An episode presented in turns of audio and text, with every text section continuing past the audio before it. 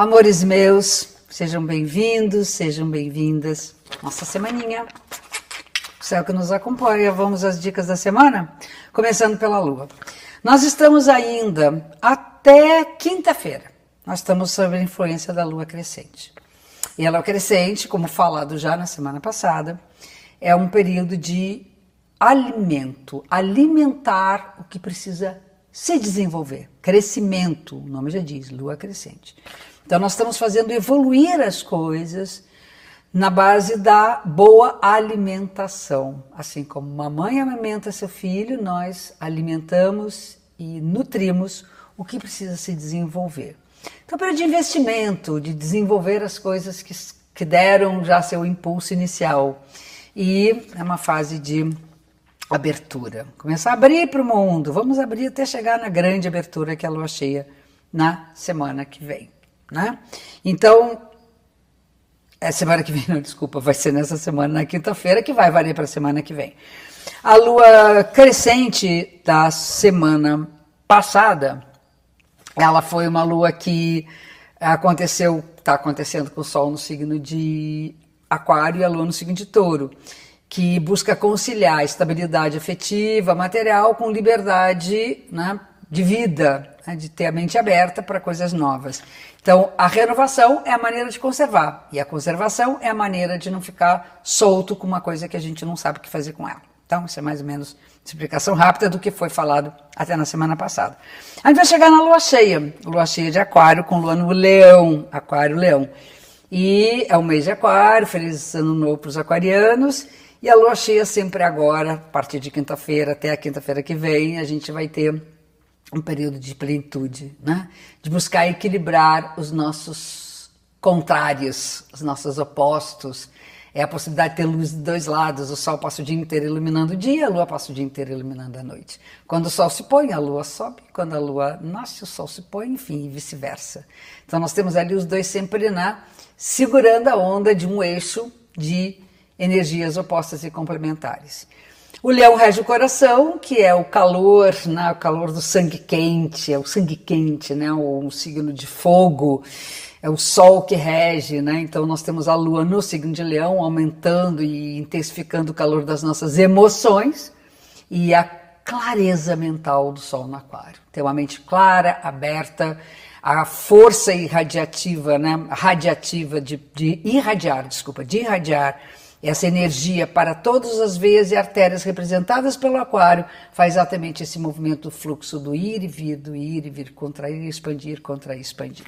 Então, é assim, a, a Dani me falava que o, o leão é o calor que atrai a umidade para o céu e forma as nuvens para despejar água do aquário, para regar, irrigar, né, regar, que é a coisa do aguadeiro, para então umedecer a terra, fertilizar as sementes novas que vêm, e aí a água evapora com o calor solar e assim a natureza se mantém viva. Isso aí é a história da lua cheia no signo de Leão.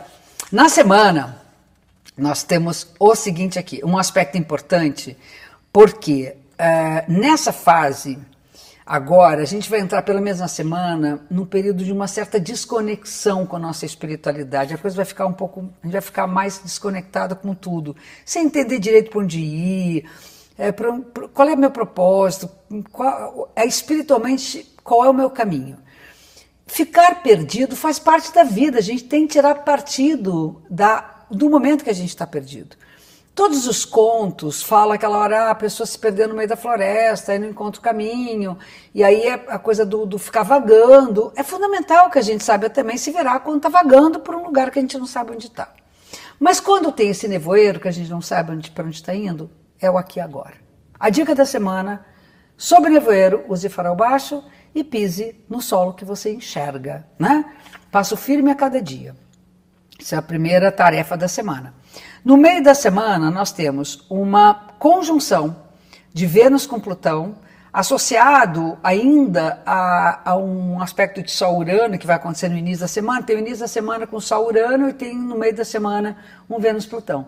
Os dois aspectos são tensos e significa que a gente está realmente com muitos altos e baixos e vivendo muito a falta que uh, os afetos podem proporcionar, um pouco das nossas carências visitando um pouco das sombras, dos medos. Então, assim, não, não se atira na primeira ideia. Eu acho que é coisa assim, ah, não quero mais, ou, ou danou-se tudo. Não é assim. Tenta mudar o olhar, tenta esperar a, a coisa limpar, para depois então tomar talvez a decisão que seja mais apropriada. Às vezes a gente pode precipitar e não ter o resultado esperado no campo tanto das nossas intenções de mudança de vida, quanto na nossa relação de afeto, de amor, enfim. E aí, é, no dia 30 de janeiro, eu até brinco isso, Mercúrio fica retrógrado, ele vai ficar retrógrado até o dia 20 de fevereiro.